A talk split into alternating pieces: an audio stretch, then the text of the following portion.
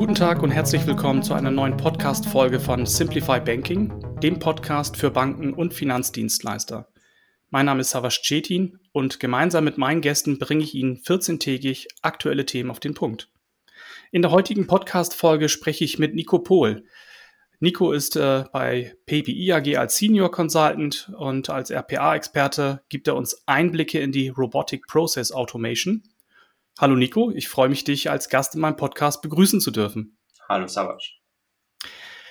Nico, äh, Robotic Process Automation klingt total spannend, klingt nach Roboter, klingt nach total was Coolem.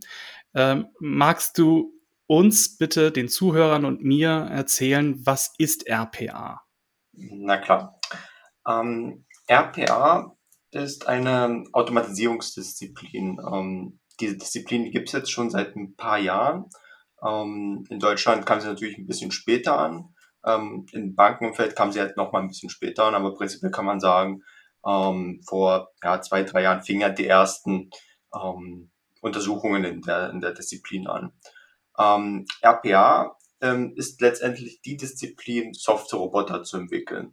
Das heißt, das sind ähm, ist jetzt wirklich kein physischer Roboter, den man dann sehen kann. Okay, bin ich beruhigt. Genau. ähm, sondern wenn man zum Beispiel einen Prozess automatisieren möchte, dann sieht man dann als Ergebnis am Bildschirm Mauseingaben, ähm, Tastatureingaben über den Bildschirm fliegen, ohne dass aber Maus und Tastatur physisch bedient werden. Ne, und damit ist es halt möglich, Prozesse zu automatisieren an der Oberfläche von Anwendungen. Das heißt, man braucht keine technischen Schnittstellen, sondern man bedient sich der Schnittstelle, die jede Anwendung hat. Und zwar ist es immer die, Oberflächen, die Oberfläche von Anwendungen. Mhm. Okay.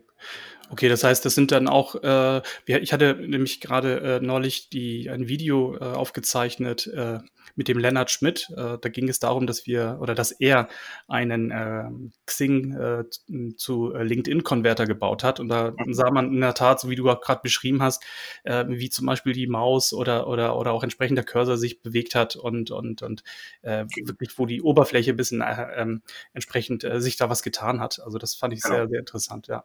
Genau. Welche, welche Vorteile, äh, aber auch Nachteile hat RPA? Also es klingt einfach erstmal äh, nur nach Positivem, aber magst du uns da vielleicht die wesentlichen äh, Aspekte da nochmal nennen?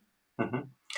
Bei den Vorteilen ist halt ganz klar, du hast es ja auch schon mal gerade eben gesagt, ähm, du kannst mit der Disziplin Prozesse automatisieren, die eigentlich nicht automatisierbar sind, ohne vorher technisch die Systeme dazu zu befähigen. Das Richtig. heißt, du kannst jetzt mit der Disziplin dort einsteigen, wo immer die größten Schmerzpunkte waren, wo es Prozesse waren, die einfach langwierig sind, ähm, um dort halt Automatisierung reinzubringen. Ähm, man muss dazu sagen, es macht nur Sinn, Prozesse mit RPA zu automatisieren, die regelbasiert sind, die standardisiert sind, ähm, die auch nicht allzu komplex sind. Weil der Software-Roboter ist nicht, ist per se erstmal nicht schlau. Das ist einfach mhm. nur ähm, ein relativ schlankes ähm, Konstrukt. Und man muss halt während der Entwicklung quasi ähm, den Prozess aufnehmen und mit dem Fachbereich dann alle Eventualitäten besprechen, ob man die jetzt zum Beispiel noch mit abhandelt oder nicht abhandelt, generell abhandelt. Ähm, das ist halt quasi, muss man sich immer Gedanken machen, welcher Prozess Sinn macht. Wenn man das aber getan hat, dann ist mit RPA relativ schnell die Automatisierung möglich. Also wir reden dann nicht von, von, halb, von Halbjahresprojekte, um eine Schnittstelle zu bauen, sondern es geht eigentlich in wenigen Tagen bis wenigen Wochen, je nachdem wie komplex der Prozess ist, ähm, den, den Prozess zu, zu entwickeln, zu testen und in Produktion auszurollen. Das ist eigentlich der wesentliche Faktor, die Zeit, dass man eben schneller automatisieren kann, ähm, dadurch, dass es dann eine Maschine letztendlich den Prozess ja durchführt, Richtig. haben wir auch eine Reduktion von Fehlern. Das heißt, wenn wir uns mal vorstellen, irgendwie eine lange Liste muss man irgendwie, so eine lange Liste mit irgendwelchen ähm, Verträgen, mit irgendwelchen ähm, Angeboten, die vielleicht in ein Kernbanksystem überführt werden müssen, die dann tausend Zeilen vielleicht lang ist. Mhm. Aktuell würde es ein Mensch per Copy-Paste immer rüber kopieren, vielleicht abschreiben sogar. Das ist fehleranfällig. Also ich, ich weiß nicht, wie es dir geht, aber ich könnte das nicht lange Zeit durchhalten. Ähm, und ein Roboter ist es halt egal. Der macht einfach 24-7 immer das Gleiche. Ähm, und macht es dann immer immer gleich richtig oder er macht es gleich falsch. Ne? Natürlich, ähm, kann man aber schnell den Fehler finden. Ne? Ja. Das ist halt quasi der spannendste Punkt einfach. Ne? Mhm. Okay, das heißt, ähm, also ich, ich stelle mir vor, RPA macht einfach Sinn an den Stellen, wo immer wiederkehrende Tätigkeiten kommen, die man, mhm. ähm, äh, die man äh, ersetzen kann durch einen Roboter. Also das, mhm. ähm, das muss aber dann auch ähm, Dinge sein, die ähm, ja leicht, also die muss man dem Roboter, ich sag mal, klar machen, was zu tun ist, aber irgendwo ist auch die Grenze. Ne? Das habe ich jetzt auch verstanden. Also besonders schlau ist er nicht, äh, weil er, er kriegt ja quasi diktiert, was er zu tun hat, wenn der Fall A, B, C kommt. Ne? Dann macht bitte dies und jenes. Mhm. Aber wenn es dann darum geht, äh, ich sag mal, komplexere Dinge zu erledigen, äh, wo auch, ich sag mal, normalerweise ein Sachbearbeiter äh, äh vielleicht äh, davor steht äh, und dann selber entscheiden muss, ja, was mache ich jetzt? Das kann der Roboter dann halt nicht. Ne? Das dann genau dann hört es genau. dann auch auf. Und ich glaube dann, äh, äh, in der Tat, da bin ich bei dir, dann äh, fängt die Komplexität an und RPA ist dann vielleicht an der Stelle auch nicht äh, unbedingt geeignet. Genau, das ist halt nochmal ein wesentlicher Punkt, dass man ähm, weiß, wenn man RPA einsetzen möchte, sich wirklich den Prozess anzuschauen, ob der geeignet ist. Mhm. Na, da kann man, wir haben bei verschiedenen Kunden dann immer quasi ähm, so einen Regelbaum ähm, definiert, wo man sagen kann, ist der Prozess, erfüllt er diese Eigenschaft, dann ja, erfüllt er diese Eigenschaft, dann geht es weiter, erfüllt er diese Eigenschaft, dann ist perfekt, dann ist das tendenziell ein Kandidat für RPA. Ja, ähm, man muss sich immer bewusst sein, dass RPA wird als Brückentechnologie klar angesehen. Ne? Ist ja auch richtig. Mhm. Ähm, heißt, wenn wir einen Prozess haben, wo es keine Schnitt, technischen Schnittstellen der Anwendung gibt, die es jetzt nicht ähm, automatisieren können. Und ich bin ja selbst ITler. Ich sage ja auch, technische Schnittstellen sind natürlich charmanter als da nochmal ja. RPA draufzusetzen. Ähm, aber ich sehe halt auch, dass viele, viele IT-Abteilungen einfach überlastet sind und wenn man eine Schnittstelle mhm. anfragt, dann braucht man ein Jahr Wartezeit, bis das Projekt halt losgeht. Ne? Ja, äh, richtig. Das heißt, man muss halt immer beim RPA mit berücksichtigen, ja, es ist eine Brückentechnologie, umso schneller es geht, umso schneller ist der Quick-Win. Ähm, es kann aber auch sein, dass dann dieser Software-Roboter nach einem Jahr vielleicht wieder abgelöst wird. Was auch vollkommen ja. in Ordnung ist. Das ist der Lifecycle von RPA. Ähm, das ist halt ein wesentlicher Punkt zu berücksichtigen. Mhm. Sag mal, ähm, jetzt bin ich natürlich auch wahrscheinlich die, die Zuschauer noch mehr neugierig, wo, wo jetzt so klassische, ich sag mal in Anführungsstrichen, klassische Einsatzgebiete für RPA sind. Hast du mal ein paar Beispiele, äh, damit sich die Zuhörer mal ein Bild verschaffen, weil ich glaube, ähm, viele, das, das habe ich auch in meinen eigenen Kundengesprächen auch gemerkt, ähm, äh, dass, das, äh, dass das nicht immer ganz klar war. Und, und, mhm. und ähm, ich bin immer so ein Freund, weißt ja, ich bin ein Freund von Use Cases. Insofern mhm. hast du, hast du mal ein paar Beispiele. Mhm. Ähm, also klassisches Beispiel ist zum Beispiel eine, Angebots, ähm, eine Angebotserstellung. Das heißt, stellen wir uns mal vor, also jeder, jeder Kunde oder jeder, ähm, jede Bank tickt ja anders so ein bisschen. Klar haben mhm. überall die gleichen Prozesse, ähm, aber jeder Prozess sieht dann irgendwie anders aus, vom Input her, von, von wie es reinkommt.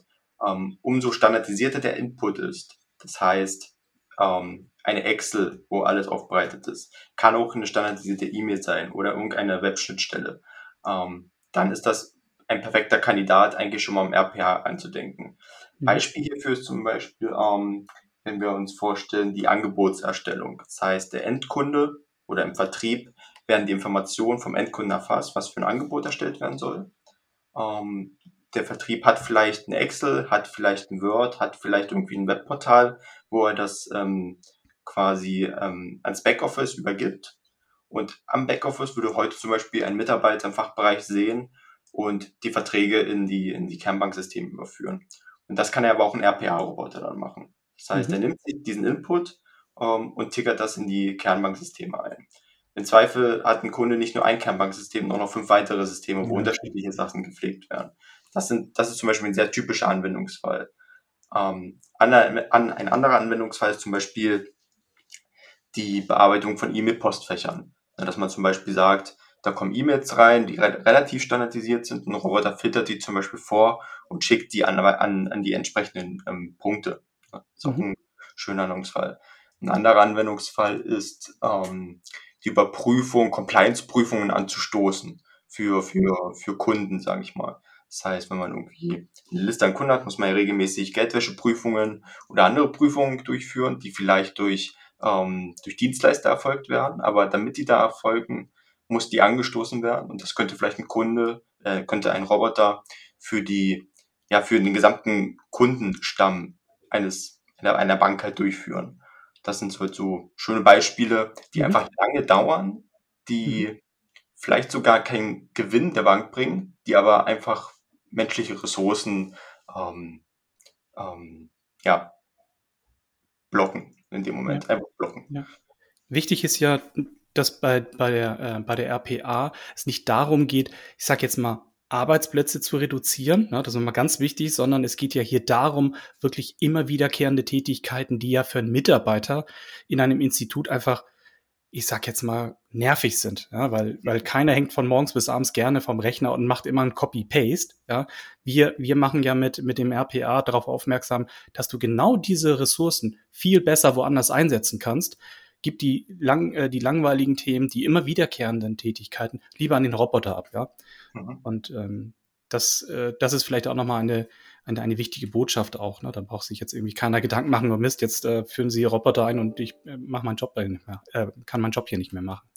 Definitiv. Also ich hatte es bisher auch noch nicht erlebt, dass man durch die Einsparung, die man mit RPA zieht, eins zu eins ähm, einen Menschen ersetzt hat und mhm. aus ähm, ähm, ja, letztendlich das Unternehmen entfernt hat. Das gab es bisher mhm. nicht, mhm. einfach weil man mit RPA keine End-zu-End-Automatisierung hat. Und ein Prozess wird mit RPA seltenst End-zu-End automatisiert werden. Und es gibt halt genügend Arbeit an anderen Stellen und auch die komplexen Sachen und so weiter. Das heißt, man hat immer die Ressourcen freigeschaufelt, um halt wirklich an den Schmerzpunkten die, die Menschen einzusetzen, wo sie gebraucht ja, werden. Nico, was würdest du äh, sagen, wenn, ähm, wenn jetzt draußen jemand zuhört und sich denkt, oh, RPA habe ich einen großen Bogen gemacht, aber jetzt habe ich es verstanden. Ähm, wie, wie würdest du den Einstieg in das Thema empfehlen? Hast du da mal einen Tipp dafür, wie würde man denn da vorgehen? Muss man jetzt irgendwie, ich übertreibe mal jetzt ein Rechenzentrum bei sich jetzt aufbauen, äh, dafür muss ich jetzt Millionen von Geld äh, bereitstellen. Ähm, wie fange ich an? Ähm, prinzipiell gibt es verschiedene RPA-Anbieter am Markt, die mhm. einfach die Software dafür anbieten. Ähm, Beispiel ist zum Beispiel UiPath, es gibt aber auch Blue Prism, Automation Anywhere und noch andere relativ neue, die neu an den Markt kommen. Ähm, ticken tun die alle gleich, das heißt, die haben alle mhm. eine selbe Plattform, eine Entwicklungsumgebung, also ein Tool, mit dem man die Roboter baut, eine Management-Plattform, wo man halt ein Vielzahl an Roboter einfach verwalten, orchestrieren kann und dann natürlich die ausführende Komponente, also der Roboter, das Stück Software-Roboter letztendlich. Ähm, um zu starten, braucht man natürlich nicht dieses Konstrukt und man muss sich auch nicht Gedanken machen, wie die Architektur aussehen sollte. Das muss man dann zu gegebener Zeit machen, um das, ich sag mal, professionell und skalierbar ähm, aufzubauen. Aber für den Start ist das nicht notwendig.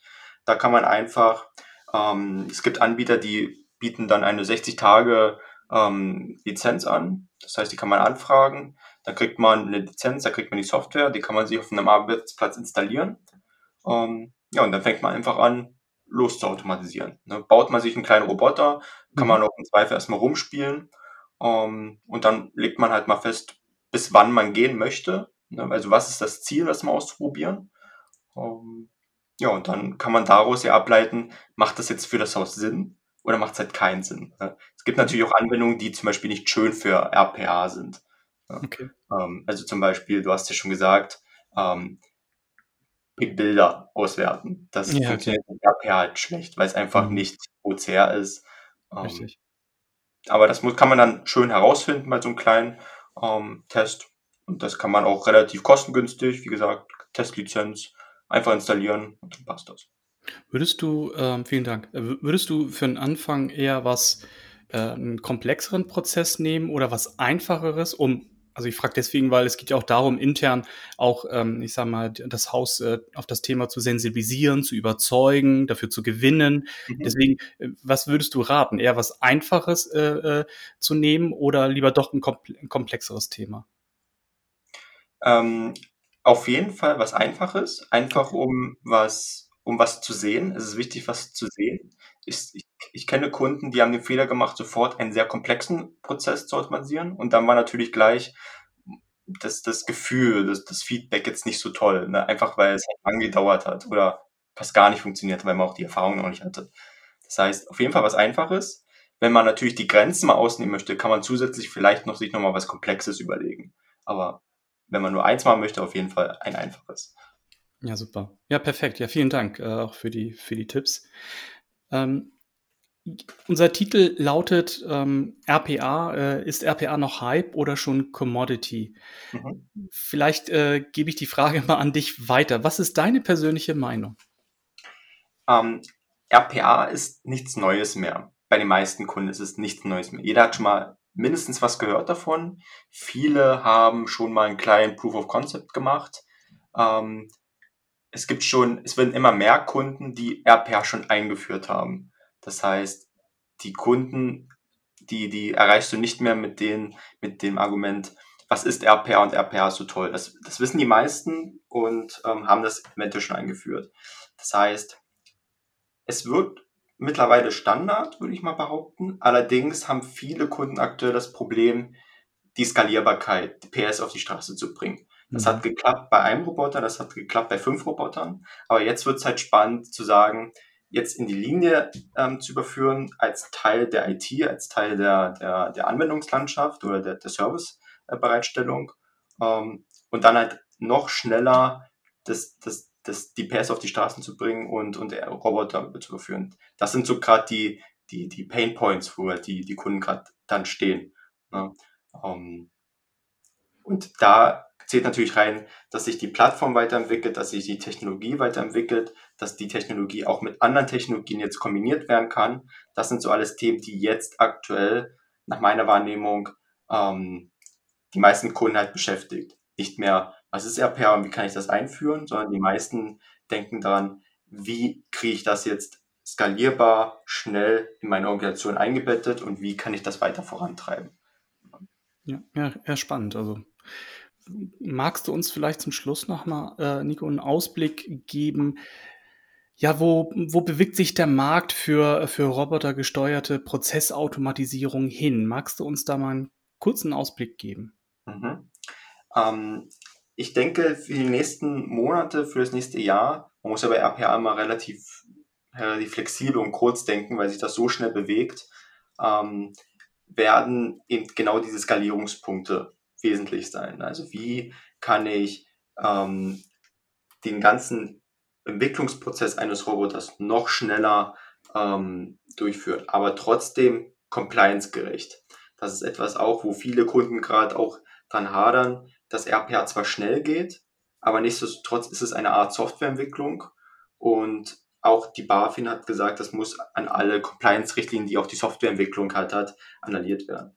Ähm, es muss aber schlank sein für APA, definitiv. Ne? Es ist ja eben keine klassische Softwareentwicklung, sondern es ist halt eine einfache Softwareentwicklung. Ja? Und das ist halt das, was sich bewegt. Und da gibt es halt manche Sachen, äh, manche Themen, die da ein bisschen noch mehr Automatisierung in dieses ganze Drumherum der Automatisierung ähm, gucken. Ähm, und ein Thema, wo wir uns bei PB gerade beschäftigen, ist das Thema RPA DevOps. Das heißt, wie ähm, können wir den DevOps-Gedanken, der jetzt nicht neu in der Softwareentwicklung ist, auf RPA anwenden? Wie können wir das Ganze drumherum ähm, neben der Entwicklung, das heißt Deployment, Testautomatisierung, vielleicht sogar Dokumentationsautomatisierung, ebenfalls ähm, bei RPA integrieren, um somit dann um, einfach diese paar Tage, die zusätzlich zur Entwicklung kommen, nochmal einspannen können. Ne? Ja, und dann ganz klar das Thema KI-Integration, das Thema Task Mining, Process Mining, das spielt dann alles mit rein. Ähm, das sind so die Themen, die einfach die nächsten Monate, ähm, die nächsten ein, zwei Jahre dann vorherrschen werden. Ja, super. Klingt auf jeden Fall hm, sehr spannend, ähm, auch, auch so die, die, die weitere Entwicklung von RPA. Also ich finde RPA persönlich äh, sehr, sehr interessant. Also ich bin ja selber Informatiker und, und ähm, ich finde Automatisierung, also den Gedanken immer sehr, sehr gut. Und insofern, ähm, Nico, vielen Dank äh, für das tolle Interview. Das mhm. war die Folge Simplify Banking. Auf Wiederhören und ich würde mich freuen, wenn Sie in 14 Tagen wieder reinhören.